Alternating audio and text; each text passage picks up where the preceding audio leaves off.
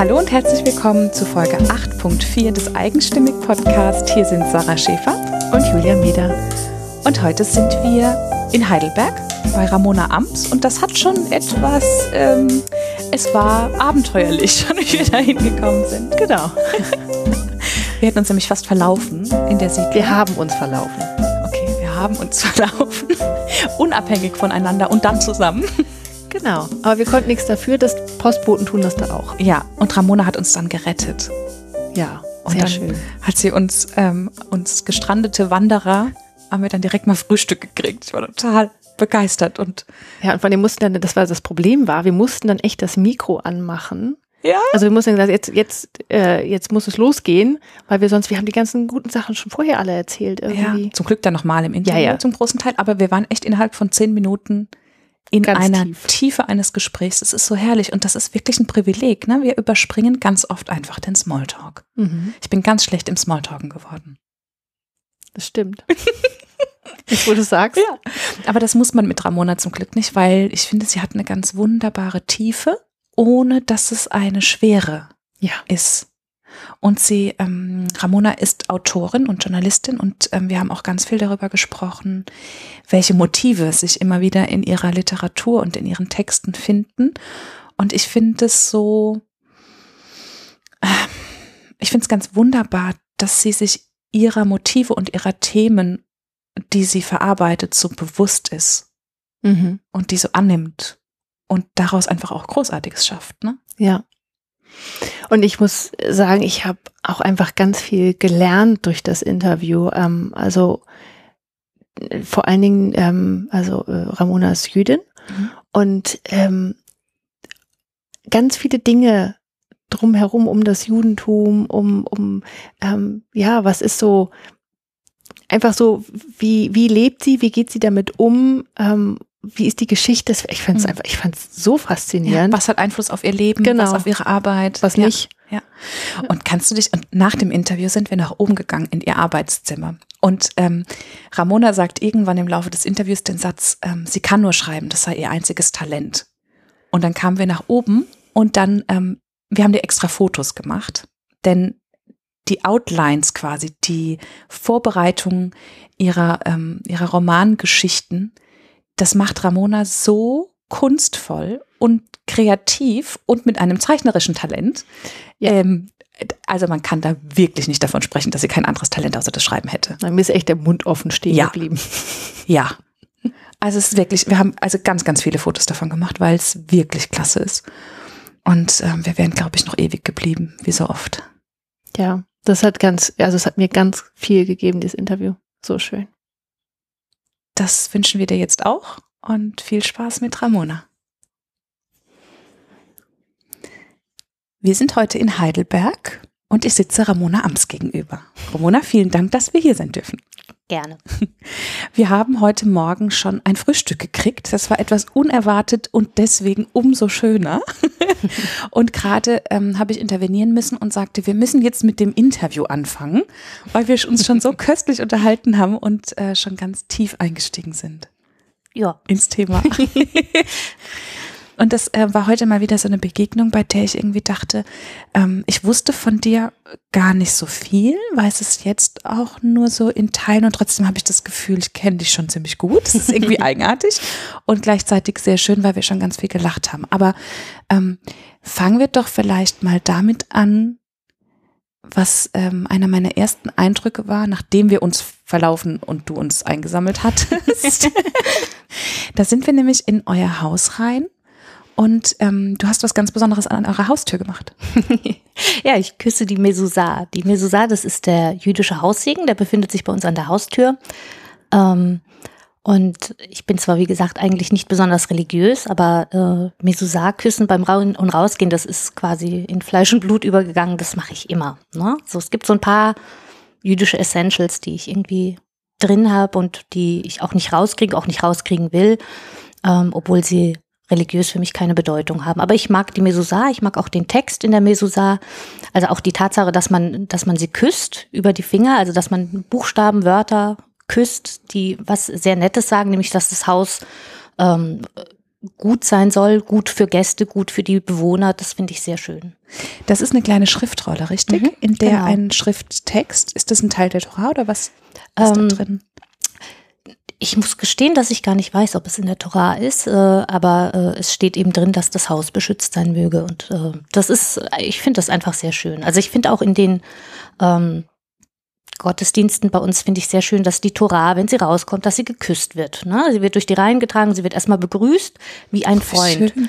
Ja, und das, äh, also einfach dieser Umgang mit Buchstaben, mit Wörtern, mit Literatur, mit Texten finde ich wahnsinnig schön. Auch das wissen viele Leute nicht, dass wir die Torah beispielsweise beerdigen im Judentum. Also wenn eine Torah-Rolle so alt ist, dass man sie nicht mehr benutzen kann, ähm, dann wird sie beerdigt wie ein Freund. Sie bekommt ein Grab. Ach, ne? das ist ja schön. Also, dass man irgendwie Bücher oder Texte, also man darf die nicht wegwerfen. Ne? Das geht gar nicht. Also man muss die wirklich wie Freunde behandeln und das ist was, was mir ja sehr über, also quasi wirklich in mir drin wohnt, Mhm. diese Einstellung auch.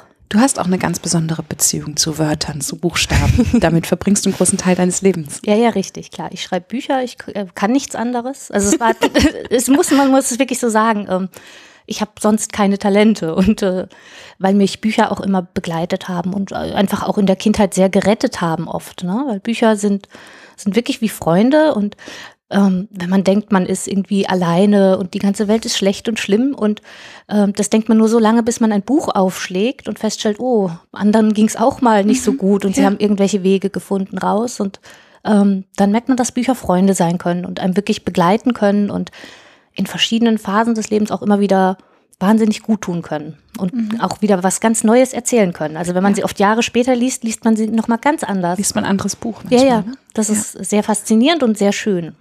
Ne? Das heißt, du hast immer schon gelesen und hast immer schon Geschichten gelesen, Ja. die dich begleitet haben. Und irgendwann kam der Sprung vom Lesen zum Selbstschreiben.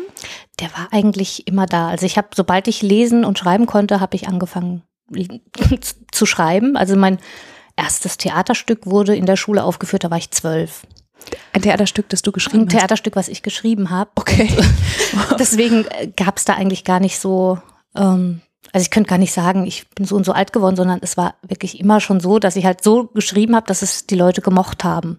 Und ähm, deswegen habe ich das auch immer gemacht. Schon auch als ich dann studiert habe, habe ich ja schon sozusagen im ersten Semester parallel Gedichte veröffentlicht oder eben Essays und das durchzieht quasi die ganze, also ich, ich kann gar nicht anders. So. War schon immer da und immer ein Teil. Ja. Warum? Ich bin neugierig. Worum ging dieses Theaterstück? Ähm, das Theaterstück ging, wir sollten äh, aus, äh, aus typischen Märchenmotiven ein Theaterstück schreiben und ähm, ich habe ähm, das Märchenmotiv der Stiefmütterchenfrau benutzt. Das heißt, ähm, ich weiß nicht, das Märchen ist nicht sehr bekannt. Also das ist eine ähm, Gärtnerin, die äh, hat einen Garten und in dem Land gibt es einen König und äh, dessen Frau stirbt und hinterlässt sieben unglückliche Waisen. Und der Mann ist sehr traurig und äh, läuft durch die Gegend und dann sieht er diese Gärtnerin und sie singt ein Lied und sie geht ganz lieb mit den Blumen um und dann sagt er eben, ah, diese Frau, die so nett mit den Blumen umgeht, die wäre auch toll als Mutter für meine Kinder und an meiner Seite und dann möchte er sie heiraten und sie sagt dann auch ja und sie gehen gemeinsam aufs Schloss. Und ähm, die Kinder haben aber Angst vor einer Stiefmutter, weil Stiefmütter ja eigentlich böse sind.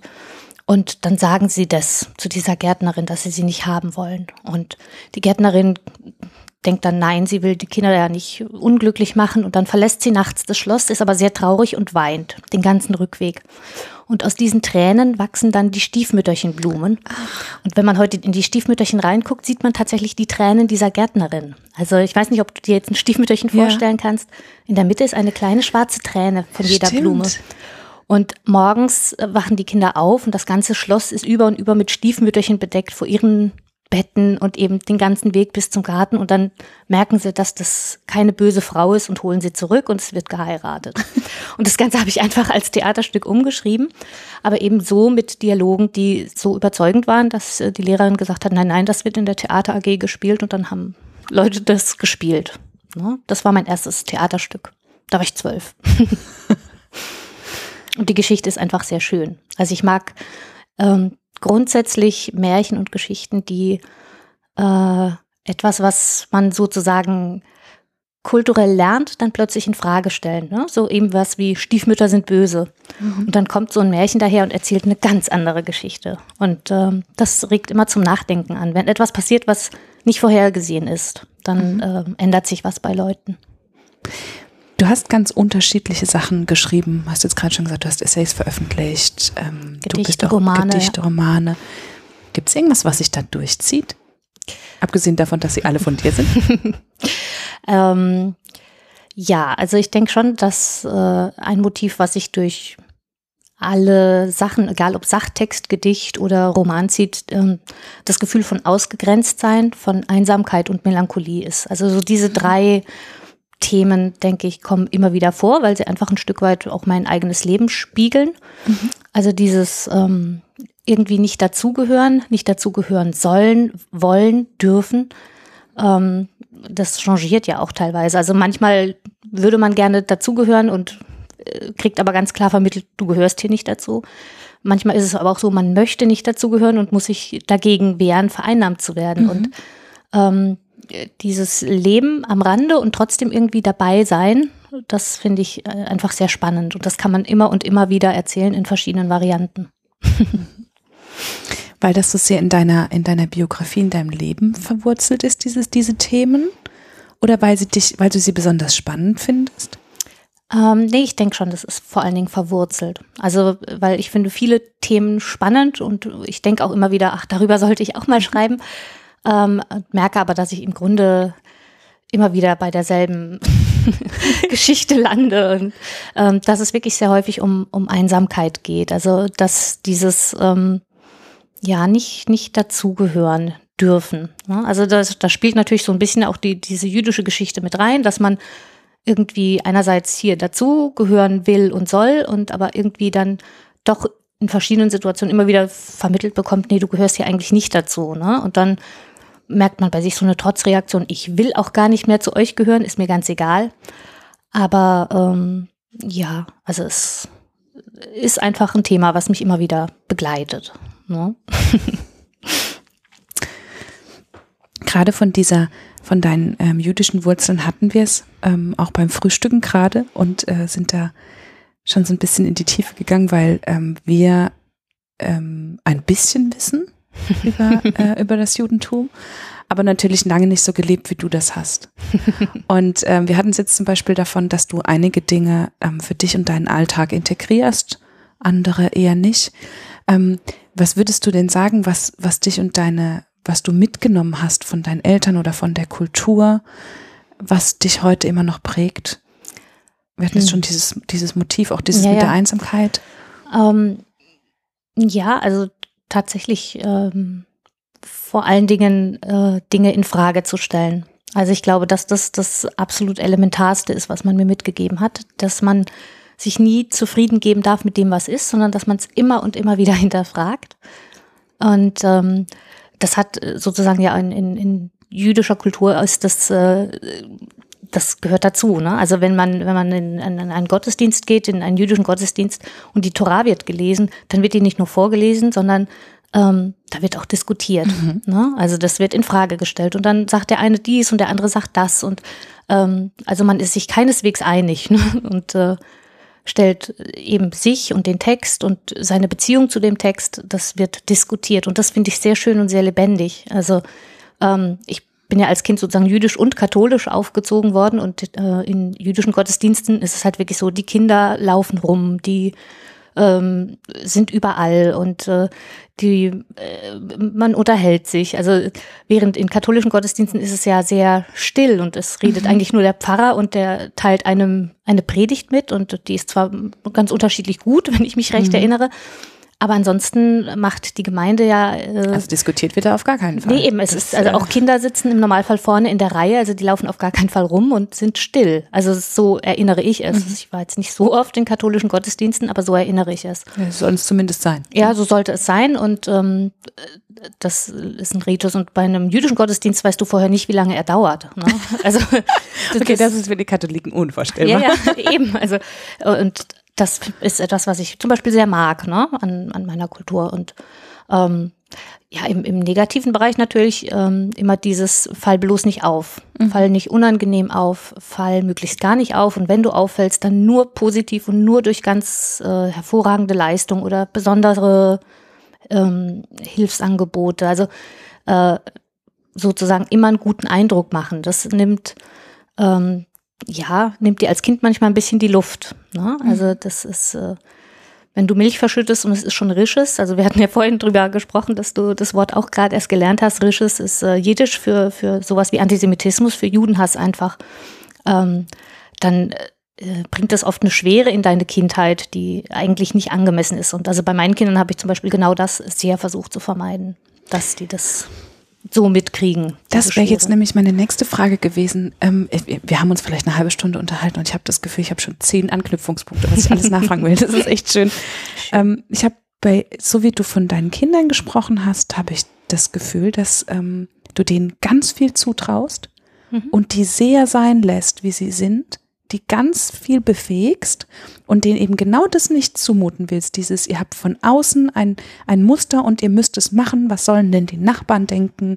Ähm, ich habe das Gefühl, dass du sie nicht einschränkst, nee, weil nicht. du das so erlebt hast selbst. Ja, also zum einen, weil ich, also ich hatte auch sehr viel Freiheit als Kind einerseits. Ne? Mhm. Also ich durfte, weil ich ja am Dorfrand aufgewachsen bin, ich war den ganzen Tag draußen und ich musste nur irgendwann abends wieder nach Hause kommen. Aber ähm, so dieses, äh, es vermittelt sich ja oft auf so einer nonverbalen Ebene auch, ne? dass man nicht, äh, nicht auffallen soll eben und äh, immer nett sein zu den Leuten. Und solche Sachen habe ich meinen Kindern gar nicht beigebracht. Mhm. Ganz im Gegenteil. Also ich habe auch vieles, also natürlich, wir feiern Chanukka und sie wissen, wir sind jüdisch, aber was sie machen und ob sie was draus machen und ob sie vielleicht was ganz anderes machen wollen, das bleibt denen überlassen. Und ich habe tatsächlich ein enormes Urvertrauen in meine Kinder. Also ich verbiete nur ganz wenige Sachen. Ich habe mir auch, bevor ich meine Kinder bekommen habe, immer überlegt, was will ich unbedingt verbieten.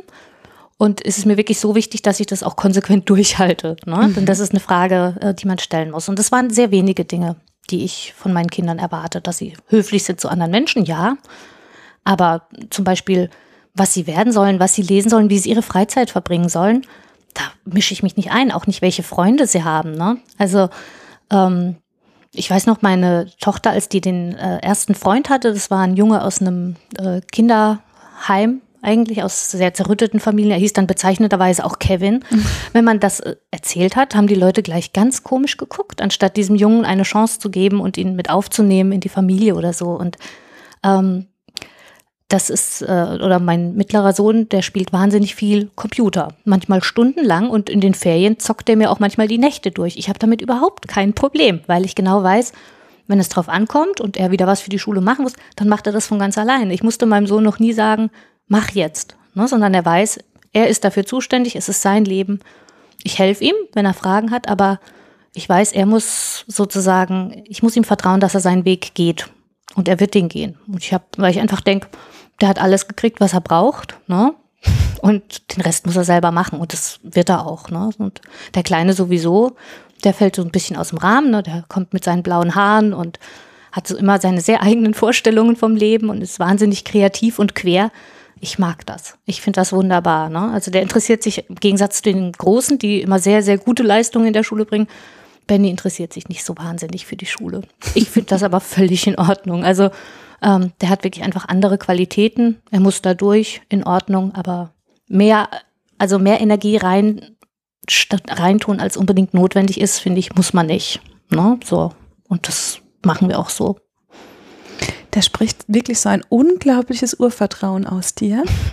Und das äh, ist so schön zu sehen, weil es so überhaupt nicht, ähm, man merkt einfach, dass du das nicht aus irgendeinem Erziehungsratgeber hast. Das ist nicht angelesen, sondern es kommt aus dir raus. Ja, ja, aber hm? es ist auch tatsächlich so, dass ich, ähm, ja, das klingt fast schon ein bisschen eitel, aber ich denke mir, diese Kinder haben es gut. Ne? Sie haben einen Vater, sie haben eine Mutter.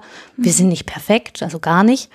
Aber sie haben äh, sehr viel Stabilität einfach im Alltag. Sie haben so einen stabilen Rahmen, der mhm. ihnen Halt gibt. Und sie haben ansonsten wirklich Freiheit. Sie dürfen ihre Wände bunt anmalen, sie dürfen äh, Dinge ausprobieren. Sie dürfen auch essen, was sie wollen. Also natürlich nicht jetzt tonnenweise Süßigkeiten. Sie kriegen eine Süßigkeitenration für die Woche, aber ob sie die am Mhm. ersten Tag komplett aufputzen oder sich über die Woche verteilen, wie es ja vielleicht Eltern sinnvoll fänden, das ist deren Sache. Da Mhm. mische ich mich nicht ein. Das finde ich auch völlig übergriffig eigentlich. Also ich finde überhaupt Eltern oft sehr übergriffig bei ihren Kindern, weil ich denke, ähm, wie willst du lernen, für dich selber Verantwortung zu übernehmen, wenn dir nie jemand irgendwas zutraut? Und ähm, ich habe bisher nur positive Erfahrungen gemacht. Ne? Meine Tochter ist 20, studiert, ich weiß nicht, äh, ist ein glücklicher, gesunder Mensch. äh, Da habe ich ja sozusagen keine Erziehungsgewalt mehr. Also von daher denke ich, okay, Glück gehabt oder alles richtig gemacht, wie auch immer. Für uns war es stimmig. So. Ja. Und das ist schön. Also ich mag das. Ja, das merkt man tatsächlich. Und gerade bist du vor allem als Autorin oder als Journalistin tätig? Ja, Beides? also äh, ich war bis vor einem Jahr ganz, also ich bin immer Autorin, ne? Ich schreibe einfach das- meine das hat man ja genau. Bücher. Ich bin auch zurzeit an zwei Romanen gleichzeitig und äh, tue mich sehr schwer, mich zu entscheiden, welches jetzt erstmal werden soll. Und das äh, hatte ich auch noch nie als Situation. Normalerweise habe ich immer genau ein, zwei Figuren, die mich so anspringen, dass ich nur in einer Geschichte bin. Und im Moment bin ich in zweien. Also Okay. sehr ungewöhnlich. Und ähm, da man vom Bücherschreiben natürlich nicht leben kann, habe ich als Journalistin gearbeitet die letzten Jahre. Und ähm, vor zwei Jahren habe ich gemerkt, nee, langsam mag ich mal was anderes machen. Also ich finde, ich habe einen sehr einsamen Beruf. Ich sitze natürlich im Grunde den ganzen Tag nur mit meinen Buchstaben darum. Und auch wenn die Figuren, die ich mir ausdenke, natürlich sehr nett sind, sind sie natürlich immer nur ein Stück von mir selber. Es sind nicht andere Menschen. Selbst wenn ich sie sehr anders darstelle, es, es sind immer Autobiografien, die in mir irgendwie auch schlummern. Und ähm, auch wenn ich als Journalistin tätig bin, dann schreibe ich über Veranstaltungen oder äh, über Bücher oder äh, über politische Zusammenhänge, aber ich schreibe halt immer nur. Und dann habe ich gemerkt, ich mag mal was anderes machen. Ich mag auch nicht mehr so viel böse Post bekommen, wie man es als Journalistin bekommt, gerade als jüdische Journalistin im politischen Bereich. Ne? Oder auch, ähm, das ist, man bekommt wirklich oft sehr unschöne Post. Also vor einigen Jahren habe ich, ähm, hat mir mal einer per E-Mail ein, ein Enthauptungsvideo, also ein echtes Enthauptungsvideo geschickt und das hat mich äh, wochenlang Oh verfolgt. Also richtig schlimm verfolgt, ne? Hat es mir geschickt mit dem Hinweis, das sollte man mit dir machen.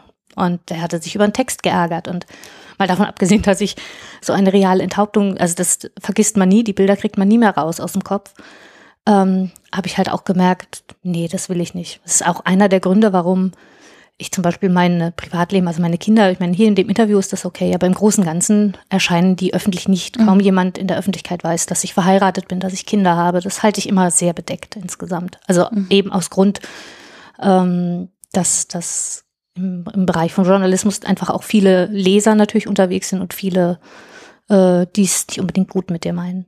Ne? Also da muss man sehr aufpassen. Und als ich dann eben gemerkt habe, nee, ich muss irgendwas verändern, ich muss was anderes machen, hatte meine Tante in Dänemark gerade eine Krise und wir telefonierten etwa einmal die Woche. Und plötzlich sagte sie, du wärst eine tolle Psychotherapeutin. Und dann dachte ich, oh ja, das ist etwas, was ich auch sehr interessant finde. Und ähm, dann äh, sprach ich mit meiner dänischen Cousine und die meinte, nee, nee, du müsst was mit Poesie machen und guck doch mal nach der Poesietherapie, ob das nicht was ist. Und dann habe ich das gesehen und dachte, ja, das ist wirklich was sehr Interessantes. Und jetzt studiere ich im Moment Poesietherapie und ähm, denke, dass ich so in zwei bis drei Jahren so viel Wissen habe, dass ich tatsächlich als Poesietherapeutin arbeiten kann und dann damit mein Geld verdienen kann. Also ich finde das sehr schön, eben diese Idee, mit Texten zu heilen. Weil ich ja schon gesagt habe, ich kenne das selber von mir. Ne? Als Kind, Bücher waren meine Freunde. Ja. Und ähm, die Bücher, die ich schreibe, schreibe ich natürlich zum einen, weil ich was erzählen will, aber zum anderen auch ein ganzes Stück weit als Selbsttherapie. Ne? Dinge, die einem selber sehr belastend mm, sind, wenn man die in eine Geschichte packt und die Protagonisten anders agieren lässt, als man selber würde, äh, ja, hilft einem das ein Stück weit. Ne? Es gibt einem Macht zurück, man hat wieder äh, Entscheidungsgewalt, man weiß, wie es weitergeht, man kann sich aussuchen. Ähm, na, nicht immer. Manchmal suchen auch die Figuren aus, wie es weitergeht. Und ich habe eigentlich eine ganz andere Idee gehabt, aber ähm, man kann etwas tatsächlich schreibend verändern. Und diese Idee, dass man eben, ja, guckt, wie man mit Texten arbeiten kann und wie man ähm, schreibend Dinge verändern kann, das macht schon sehr viel Spaß. Und ich hatte ähm, dann auch zum Beispiel meine, äh, ich habe ja sehr viele Follower auf Facebook beispielsweise und dann äh, hatte ich die mal gefragt, ob es Bücher gibt, die ihr Leben verändert haben. Einfach so in die Runde gefragt und ich habe also ich weiß jetzt nicht mehr auswendig, aber rund 600 Reaktionen bekommen. Das heißt, ich habe die letzten Wochen damit verbracht, diese Reaktionen, teilweise ganz persönliche E-Mails mit ganz vielen Geschichten auch, die mir die Leute erzählt haben, welches Buch wann, in welcher Situation ihnen wie geholfen hat. Manche haben auch einfach nur ein Buch genannt, ohne mir weiterzuschreiben, warum. Da habe ich dann nachgehakt, ja, warum und in welcher Situation war das hilfreich. Und jetzt habe ich eine Liste mit, frag mich nicht, wie vielen Büchern, ähm, wo ich hinten dran tatsächlich geschrieben habe, hilft in dieser und jener Situation. Ne? Das heißt, ich habe eine literarische Hausapotheke für bestimmte Probleme, die Leute in, im Leben haben können. Ne? Also von, von Verlust eines Lebenspartners, da gibt es wahnsinnig viele Bücher, die helfen können, bis hin zu Krebserkrankung oder ähm, Depression oder einfach Lebenskrise, Adoleszenz. Also es gibt ja viele, ja, viele Bereiche, wo man plötzlich Probleme entwickeln kann und wo man einerseits sich selber schreibend raushelfen kann, aber auch Bücher helfen können. Und diese Kombination aus Text und Menschlichkeit, das reizt mich einfach sehr. Ich sitze hier gerade so ein bisschen ähm, sehr zufrieden da, weil ich so das Gefühl habe, den roten Faden zu sehen. Von Bücher, die dich begleitet haben, die Geschichten, die dir, die, dir Trost gespendet haben, mhm. die du gelesen und konsumiert hast, ja. von den Buchstaben, die du selbst aus Papier gebracht hast, die mhm. dir geholfen haben, die du, wo, wo du lange geschrieben hast. Du bist dir ja sehr deiner Themen bewusst, mhm. die du in deinem Leben und, und mit dir trägst. Du sagst so, klar, ich weiß nicht, ob das allen Menschen immer so klar ist. Und, und du verarbeitest die und hast die lange verarbeitet, äh, hast da verschiedene Wege gegangen und jetzt bist du an dem Punkt, wo du genau das weitergibst. Mhm, genau. Also das ist schon, ähm, ich finde auch, dass es eigentlich eine ganz konsequente Entwicklung ist. Ne? Also dass man ähm, guckt, was hat einem selber geholfen und dann irgendwann im Leben überlegt man sich, womit könnte man denn anderen Leuten helfen. Also diese Idee, ähm, ich glaube, nein, nicht jeder, aber viele Leute haben natürlich die Idee, dass sie die Welt ein bisschen besser hinterlassen wollen, als sie ist, wenn man sozusagen reinkommt. Und ähm, diese Idee finde ich immer noch sehr inspirierend. Also zu überlegen, was, was kann anderen Menschen helfen, was hat einem selber geholfen. Ähm, und dass man daraus eben eine Konzeption entwickelt. Und ich bin im Moment gerade eben dabei zu gucken, ne, was äh, es ist natürlich im, in Deutschland ist Poesietherapie noch ganz und gar unverbreitet, während in den skandinavischen Ländern, also in Dänemark, wo ich viel Verwandtschaft habe, da gibt es das in jeder Klinik gibt es einen Poesietherapeut. Ne? Also das ist äh, gerade Schreibgruppen auch mit älteren Leuten, wenn die ähm, ja dement werden, ne? Und andere bestimmte Erinnerungen kommen dann immer wieder hoch und kommen verstärkt hoch, also gerade im Alter. Und das dann zu verarbeiten, ne, in Schreibgruppen und so, das kann, also es gibt einfach unheimlich viel Potenzial da. Mhm. Und das macht mir schon Spaß. Also auch darauf mich vorzubereiten. Es ist natürlich so im Alltag, ich fange meinen Tag relativ früh morgens an, meistens zwischen vier und fünf, und dann ähm, fange ich an zu schreiben an meinem Roman, also an einem der beiden Romane, je nachdem welcher sich jeden Tag jeden Tag, ja. Ist ein anderer, also jeden Tag schreibst du einen anderen oder hast ja, du dann Phasen? Nee, ich, es kommt drauf an, welcher sich vordrängelt. Ich, ich lasse mich da von meinen Büchern überreden. Es ist tatsächlich so, ich setze mich hin, manchmal hier zu Hause, manchmal äh, gehe ich auch weg in ein Café äh, und ich habe beide Bücher sozusagen vor mir auf dem Laptop und ich äh, rufe auch beide auf und ich war, es ist wirklich vollkommen äh, ja, zufällig, an welchem ich dann plötzlich weiterschreibe, weil mir die Idee für dieses oder jenes kommt. Ne? Manchmal ergibt sich auch die Idee aus dem, was äh, die Leute drumherum sagen und machen. Ne? Also kürzlich saß ich in der Abendakademie in Mannheim mhm. morgens ähm, beim Schreiben und dann äh, kam eine Frau rein, die gerade ihren Deutsch für Ausländerschein bekommen hat und die erzählte so begeistert, dass ich eigentlich nur mitgeschrieben habe, was sie erzählt. Und das ist dann eine Sequenz und ich weiß genau, wann, in welchem Buch ich die bringen werde. Ne? Die wusste nicht, dass sie gerade im Moment mitgeschrieben wird, aber ähm, das, die war so glücklich und äh, kam runter und erzählte, jetzt habe ich Niveau A1 und die Prüfer haben gesagt, ich bin fast Niveau B2 und äh, dann haben sie gemacht, ich musste Bildbeschreibung machen, da saß Mann in Flur auf Stuhl mit vielen Türen, haben sie mich gefragt, was ist das? Habe ich gesagt, ist Büro. Hat der Mann gesagt, nein, ist Amt. Habe ich gesagt, kann auch sein, ist vielleicht Amt. Und ähm, die war so, die war so wahnsinnig glücklich. Und jeder, der von ihrer Lerngruppe reinkam, hat im Grunde nochmal das Gleiche erzählt. Also du kannst eine, so jemanden kannst du gar nicht erfinden. Du kannst sie sozusagen nur in der Situation abschreiben und dann habe ich äh, sozusagen einfach mitgeschrieben und ich weiß auch schon ungefähr, wo ich diese Frau in welchem der beiden Bücher einbauen werde. Ne? Aber sowas ist natürlich dann unvorhergesehen und äh, wird auf ein Extrablatt geschrieben.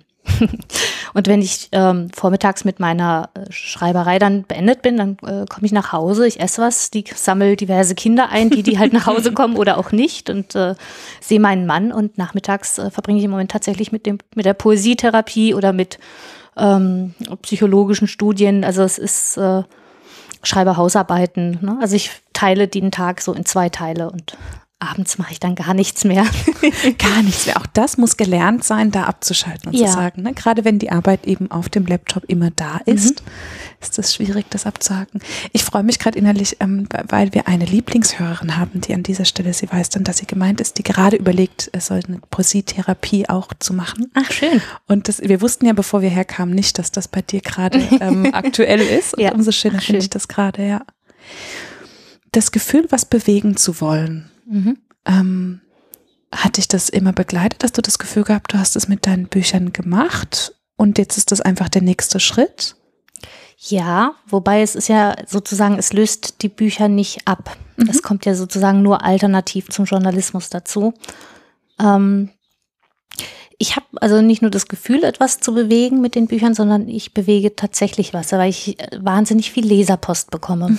Und ich glaube, das hängt mit den Büchern, die ich schreibe oder mit der Art, wie ich Bücher schreibe, zusammen. Also erstens lasse ich auch, wie meinen Kindern, in meinen Büchern sehr viel Raum für den mhm. Leser. Das heißt, ähm, ich mag zum Beispiel überhaupt nicht Bücher, in denen alles explizit genauestens ausformuliert wird und man gar keine Chance mehr hat, sich zum Beispiel einen eigenen Garten vorzustellen. Ne? Dann gehen die Protagonisten in den Garten und es gibt Autoren, die schreiben dir dann drei Seiten lang, wie die Azaleen aussehen und wo der Hibiskus hängt. Ich finde, das ist Zeitdiebstahl, ja. Also mir geht es so ein bisschen, Carducci hat mal gesagt, ähm, ein Mensch, der in 20 Worten beschreibt, was man auch in 10 sagen kann, ist auch zu anderen Schlechtigkeiten fähig.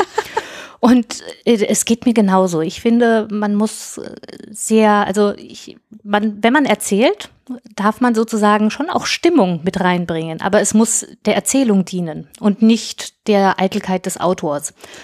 Und da sind wir nämlich an dem Punkt. Ich glaube, dass das ganz oft, dass das ganz viel mit dem Selbstvertrauen des Autors zu tun hat und ähm, dem wir, so wie du deinen Kindern vertraust, vertraust du auch deinen Lesern, dass die das schon hinkriegen. Ja, ja, ja du gibst denen an die Hand, was du denkst, was nötig ist, und den Rest machen und die den Rest selbst. machen die und die sollen auch möglichst viel Raum haben, damit jeder möglichst viel von sich selbst reinlegen kann in die Geschichte. Ne? Also ähm, ich erzähle, was zu erzählen ist und ich erzähle aber wirklich sehr reduziert. Ne? Also mm, und löse aber sozusagen damit auch sehr viel eigene Erzählungen aus. Also ähm, mein Mann sagt immer, ich hätte den Momo-Effekt. Und zwar sowohl im realen Leben als auch mit den Büchern. Ne? Also die Leute fangen sofort an, selber zu erzählen. Mhm. Und ähm, das passiert wirklich sehr oft. Und ich bin aber auch wirklich ganz dankbar. Also ich habe tolle Leser, die mir intuitiv vertrauen und mir wahnsinnig persönliche Geschichten schreiben. Und ähm, habe auch durch die schon wahnsinnig viel gelernt. Ich habe mich auch mit einigen dann getroffen. Also wenn mir jemand sehr persönlich, also ein 87-jähriger Mann hat mir tatsächlich einen dreiseitigen handschriftlichen Brief geschrieben. Das war auf die radioaktive Marmelade meiner Großmutter und erzählte eben von seinem Enkel und also äh, ja, aber es war wirklich, äh, es hatte was zu tun mit dem Buch. Es war nicht einfach, er suchte jemanden zum äh, irgendwie seelischen irgendwas mhm. abladen, sondern ähm, er hat es tatsächlich gelesen und richtig verstanden und ähm, aber natürlich auch einfach viele äh, junge Leute. Ne? Und das ist, äh, ist wirklich sehr schön. Also ich bin ganz dankbar für meine Leser. schön. Wie schön auch, dass du ähm, zu denen so einen engen Draht dann bekommst, dass du Rückmeldung bekommst. Ich glaube, das sagt ja auch was über deine Bücher tatsächlich aus, wenn du den, den Raum gibst, dass da eigene Geschichten entstehen. Weil ich glaube, das ist ja nicht, mh, mm, nicht automatisch, dass man so viel Feedback bekommt, oder? Nee, ich glaube auch. Also ich glaube schon, dass das an der Art und Weise der Bücher liegt. Die sind nicht nur von den Geschichten her eben sehr eindrücklich, sondern auch, ich habe zum Beispiel immer einen sehr eigenen Aufbau. Also ähm, der Mroschek zum Beispiel, das ist mein zweiter Roman, äh, den habe ich als Paragraphoman bezeichnet. Das heißt, der besteht nicht aus Kapiteln, sondern aus Paragraphen, weil mhm. die Figuren darin immer sehr durch Paragraphen eingeschränkt werden. Oder im, äh, in der Marmelade eben, also in der radioaktiven Marmelade meiner Großmutter, die, ähm, da beginne ich mit Kapitel 135, weil die Theorie dahinter, und die sehe ich tatsächlich so, es gibt eigentlich keine ersten Kapitel. Also erste Kapitel sind eine Lüge. Es ist ja immer vorher schon etwas mhm. passiert. Auch die Figuren, die du in einem Buch kennenlernst, haben schon eine Vorgeschichte. Mhm. Selbst wenn jemand gerade geboren wird, hat er eine Vorgeschichte, weil er wird von Eltern großgezogen, die eine. Es gibt keine es ersten gibt keinen Kapitel. Anfang. Ja. Es gibt keinen Anfang. Und ähm, das fasziniert natürlich viele Leser, wenn sie das Buch aufschlagen und es beginnt mit Kapitel 135. Allein das löst bei vielen schon aus, dass sie einem was erzählen wollen. Und ich denke schon, also ich gebe mir auch tatsächlich viel Mühe, dass ich es poetisch sehr verdichte, dass ich äh, Dinge rausarbeite, die, also meine Bücher kann man nicht irgendwie im Sommer am Strand lesen. Das funktioniert in der Tat meistens nicht, ne? Mhm. sondern äh, die nehmen die Leute schon richtig rein. Ich bin auch ganz bewusst immer in der ersten Person ähm, Singular und ich bleibe fast immer auch im Präsens. Das heißt, mhm. ich hole mir die Leute sofort rein in die Situation, dass die gar keine ja, also dass, dass dann gar nicht so viel Distanz entsteht. Ich möchte ja, dass sie was fühlen, dass sie was lernen. Ne? Und so hast du natürlich jeden Einzelnen angesprochen. Ne? Auch eine, das, ja. ja. Und es ist das, das eigene Buch, was da entsteht beim Lesen. ja, ja, eben. Sie liest tatsächlich, die Reaktionen zeigen ja auch, dass jeder ähm, sich auf was anderes fokussiert.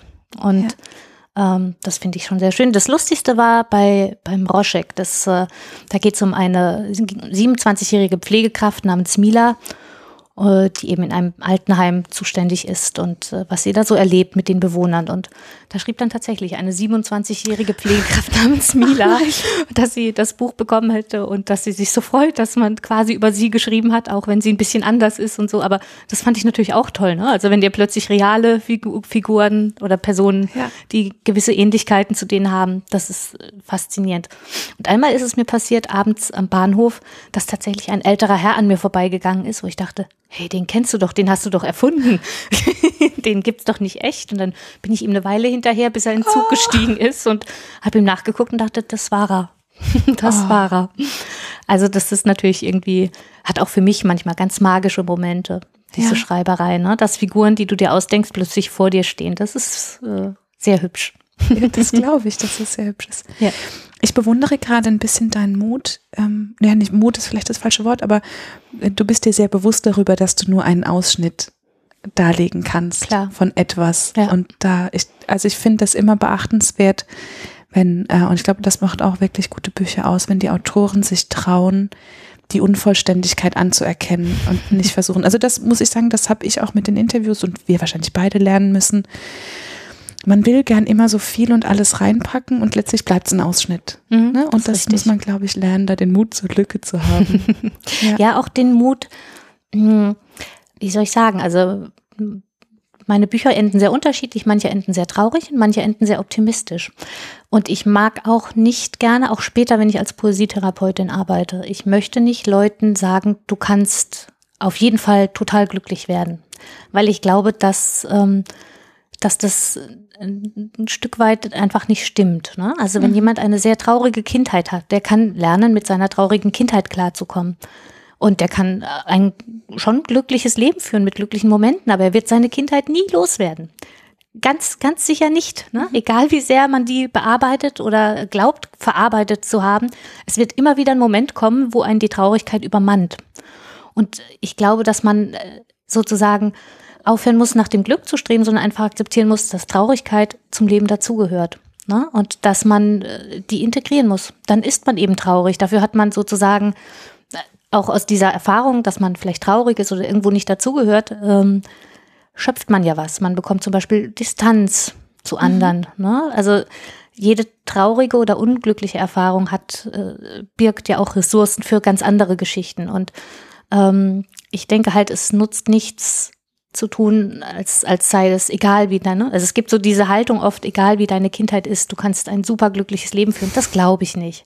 Ich glaube, dass es dich immer begleitet und dass es ja dich immer wieder auch mal einholen wird. Aber ich glaube schon, dass man ein gutes Leben führen kann und dass man sich darum eben bemüht. Ja. Und das gute Leben für dich, für diese Person. Ja. nicht vielleicht das, eben, das, das andere, was die Gesellschaft glaubt, was ein glückliches Leben ja. ausmacht, oder? Das sieht ja auch für jeden anders aus, genau. das glückliche ja, Leben, ne? Genau. Das ist äh, zum Glück, sonst wäre es ja. ja. wahnsinnig langweilig. Ja. Das ist sehr schön. Vielleicht schließen wir mit der Frage, du hast deinen Followern die Frage gestellt, welches Buch, was Mhm. hast du gefragt, ihr Leben verändert hat? Ja, genau. Situation? Ich habe geschrieben, welches Buch ihr in welcher Situation äh, im Leben besonders hilfreich fandet und habe einfach darum gebeten, mir das zu erzählen. Und da gab es dann, ich, wie gesagt, ich glaube rund 400 Kommentare auf Facebook, dann gab es einige persönliche Mails, dann gab es Leute, die mich angerufen haben daraufhin. Also es gab einfach sehr viel Reaktion Ja. mit ganz unterschiedlichen Erzählungen. Dann geben wir die Frage doch an dich zurück. Denn, welches Buch hat denn dein Leben in welcher Situation verändert? Mm, Da gibt's viele. Also es ist äh, mein eigentlicher Lieblingsautor ist natürlich Bernard Malamud, obwohl der mein Leben gar nicht so sehr verändert hat. Den finde ich nur einfach wahnsinnig schön vom Schreiben her. Verändert hat äh, Emile Ayar mein Leben. Aha. Und zwar mit dem Buch Du hast das Leben noch vor dir. Ähm, da geht es äh, um einen kleinen Jungen, der bei einer alten Prostituierten aufwächst und äh, ja, also wirklich mit allem Pech dieser Welt gesegnet ist und äh, eigentlich keine Chance hat, aber sie halt irgendwie trotzdem nutzt und diese alte Prostituierte kümmert sich um viele verschiedene Waisenkinder und es ist natürlich alles immer nie wirklich gut und es gibt aber eine Szene in diesem Buch, die ich hinreißend finde, weil sie so viel über Zärtlichkeit erzählt. Ähm, da wacht Momo, so heißt der Protagonist, er wacht nachts auf, weil ihm kalt ist. Und der guckt rüber und sieht die Alte eben in ihrem Bett liegen. Und dann steht er auf und deckt sie zu und geht zurück ins Bett und schläft weiter. Und diese Idee von mir ist kalt, ich deck dich zu, äh, hat mich in, in dieser umfassenden Zärtlichkeit damals so wahnsinnig geflasht. Ne? Diese beiden Figuren am Rande der Gesellschaft haben irgendwie verstanden, was Liebe ist oder haben es mir in diesem Buch vermittelt. Und ähm, was dieses Buch so besonders macht, ist eben zu zeigen, auch in Situationen, in denen das Leben wirklich schwierig und manchmal aussichtslos und gemein erscheint, gibt es immer noch so kleine Momente von Zärtlichkeit, die man sich schaffen kann, wenn man mit anderen in Kontakt ist. Und das fand ich sehr tröstlich. Es ist auch ein sehr tröstlicher Gedanke und ich würde sagen, wir haben heute auch Mut zur Lücke und beenden es damit. Ja, Ähm, gerne. Ramona, ich danke dir von Herzen für dieses wirklich schöne Interview. Gerne. Und äh, ich möchte jetzt gern all deine Bücher lesen.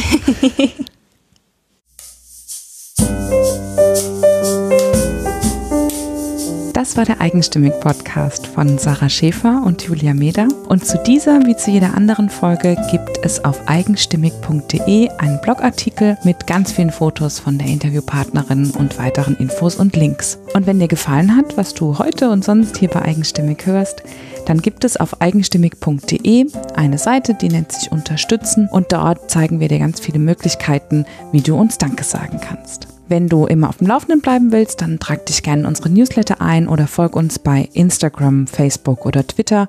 Dort sind wir unter eigenstimmig zu finden. Vielen, vielen Dank fürs Zuhören und bis zum nächsten Mal.